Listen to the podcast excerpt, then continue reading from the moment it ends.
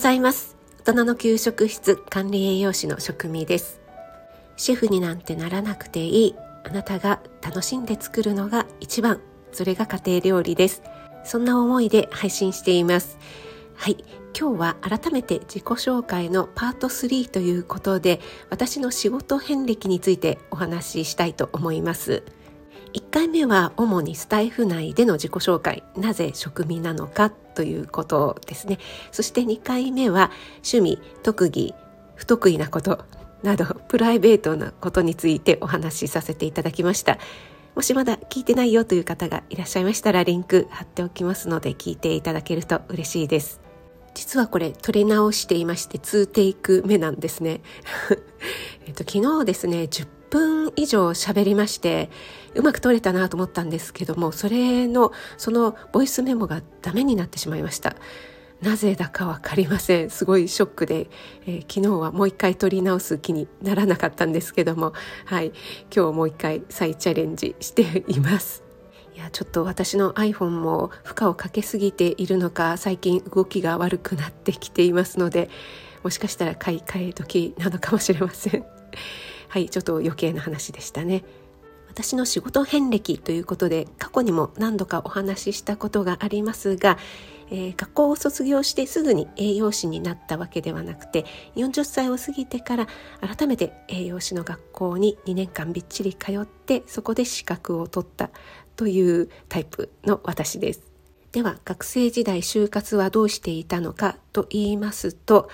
私はハウスメーカーに就職しようしたいなと思っていました。なぜかというと、えー、学科がですね家政学部だったんですね。なのでそういったインテリアのこととかあとは料理もそうなんですけどもそういった方面に興味がありました、えー、裁縫の方は全くダメなんですけども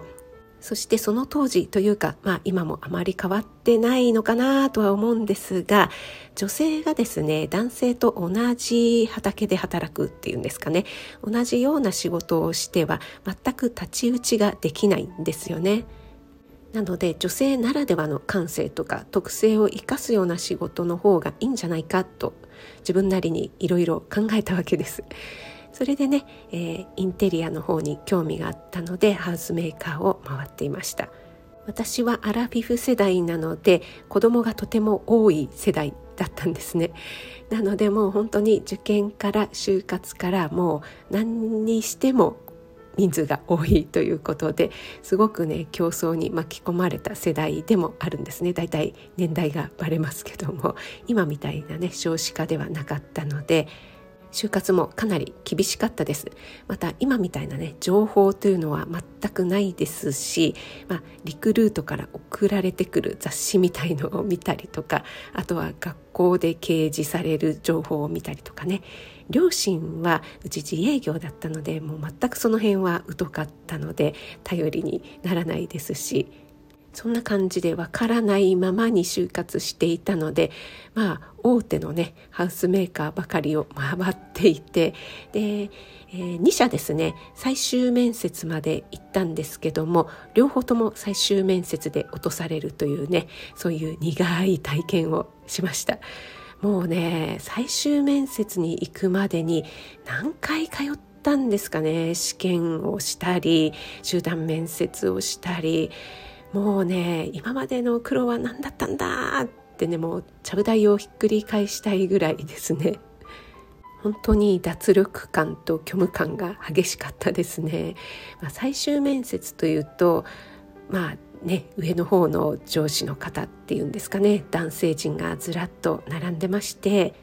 私が女性としてこんな風なことを生かして働きたいんだみたいなね熱く語ってももうなんか「はいはい」みたいなねリアクションでしたねなんかそんな熱く語られても大体女性は2年ぐらいで結婚して辞めちゃうんですよみたいなねそんな感じでしたね。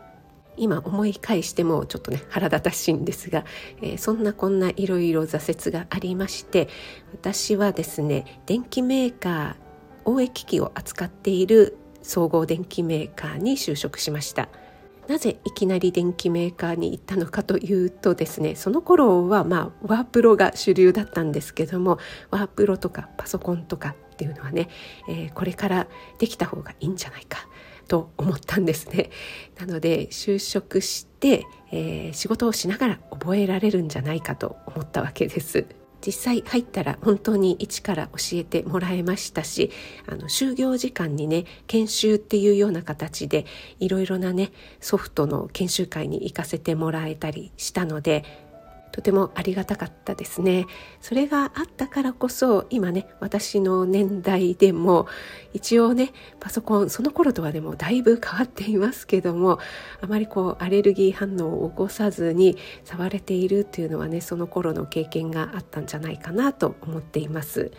私は東京のど真ん中のビジネス街の、ショールームにね勤務することになったんですけどもそちらにはもう最先端の応援機器がもうずらっと展示されていまして来館されるお客様はだいたいビジネスマンの方が多かったので自分の会社にパソコンを導入したいんだけどとかもうちょっと大きい機械をね導入したいんだけどというようなお客様がいらっしゃるので営業の方と引き合わせたりとかですね。あとは新入社員研修みたいな形で今どのようなね応援機があるのかというような、えー、研修があったりするのでそちらのね全体的なご説明をさせていただいたりあと一般の方だと全く初心者の方向けに、えー、ミニ講座みたいな感じでパソコン教室を開いてその講師をしたりっていうようなことをしていました。余談なんですが今の夫とはその職場で知り合いましてその仕事は結婚を機に、まあ、退社ということになりました。続けたい気持ちはあったんですが結婚を機にね転居することになりまして夫のね地元の方が、えー、そこそこ田舎だったので その大都会の真ん中までね通うのがかなり大変だった。ということもありましてね。専業主婦になったわけなんですが仕事も辞めて全く新しい土地で、えー、実家とも遠い周りに誰も知ってる人はいない友達もいないということでね今みたいなねこういった SNS とかもあまり活発ではなかったのですごくね何て言うんですかね寂しいというか孤独感がありましたね。でまたね、えー、なかなか子供ができなかったということもあったのでまた新たに就職仕事をね再開するかそれとも子供ができてから少し一段落してからにするかっていうのでね、えー、悩んだり悶々としていたんですがたまたまね、えー、近くでそうですね車で10分15分ぐらいのところにハウスメーカーでの、えー、女性のね募集があったんですよね。私も一度はハウスメーカーに勤めてみたいなっていうね、え、就活の時に思っていましたので、え、そこでねお世話になることになりまして CAD といって、え、3D の図面ですね、え、家の図面を描いたりあとはお客様をねモデルルームに案内したりとかそういった仕事をしていました。そこで働くようになってって2年弱ぐらいで、えー、ようやっとね、えー、子供を授かることができまして結構お腹大きくなるギリギリまで勤めて、えー、そこも、え退職しました。そしてねしばらく子育てに専念したという状況ですね。そして子供が3年生ぐらい小学校3年生ぐらいになった時でしょうかね。そろそろ働こうかななんて思い始めてもう必死でね、えー、ネットで検索して料理研究家さんのアシスタントの仕事を見つけました。これねもう本当にねもうすごい一生懸命探しました。これは以前にもねお話ししたことがあるんですけども一回ね断られたんですよね。あのちょっと遠いのでということで、えー、私への交通費を払うと足が出ちゃうのでごめんなさいみたいな感じだったんですけども交通費は自腹でもいいのでなんとか面接だけでもお願いしますみたいな感じで、えー、食い下がってですね、えー、それですごくやる気のある人だと思われたみたいで、えー、採用していただけました。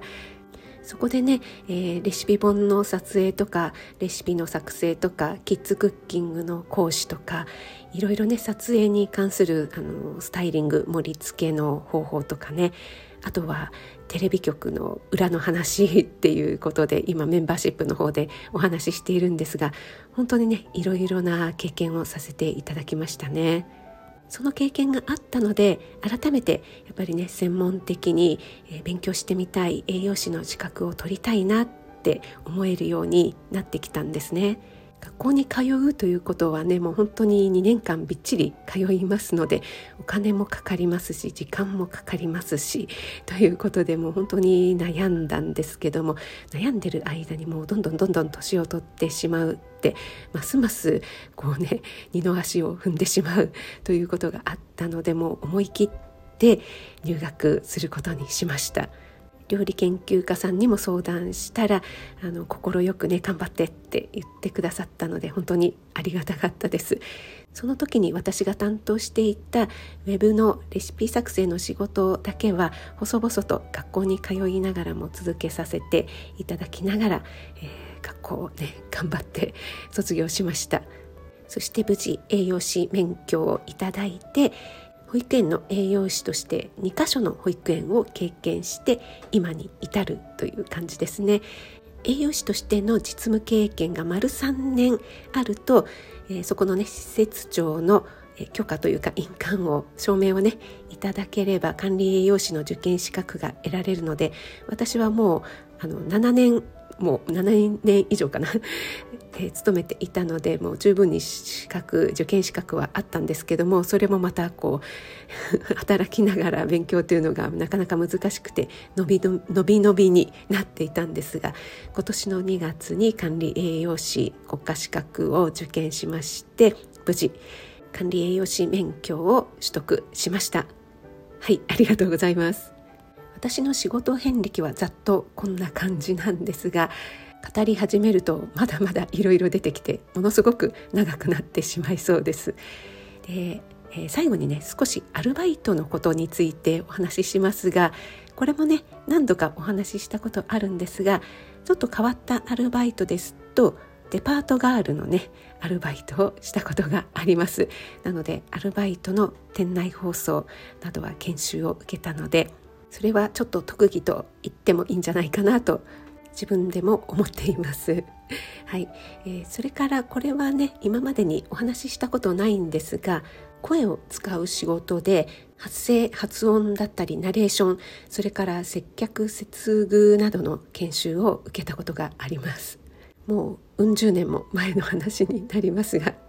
なのでそういった声をね生かしたお仕事こういった音声配信もそうですよね、えー、今までの自分の経験や特技が生かしていけたらいいなと思っています。そんなお仕事がありましたらぜひお声かけよろしくお願いします。はい長くなりましたが改めて自己紹介パート3私の仕事遍歴ということでご紹介させていただきました。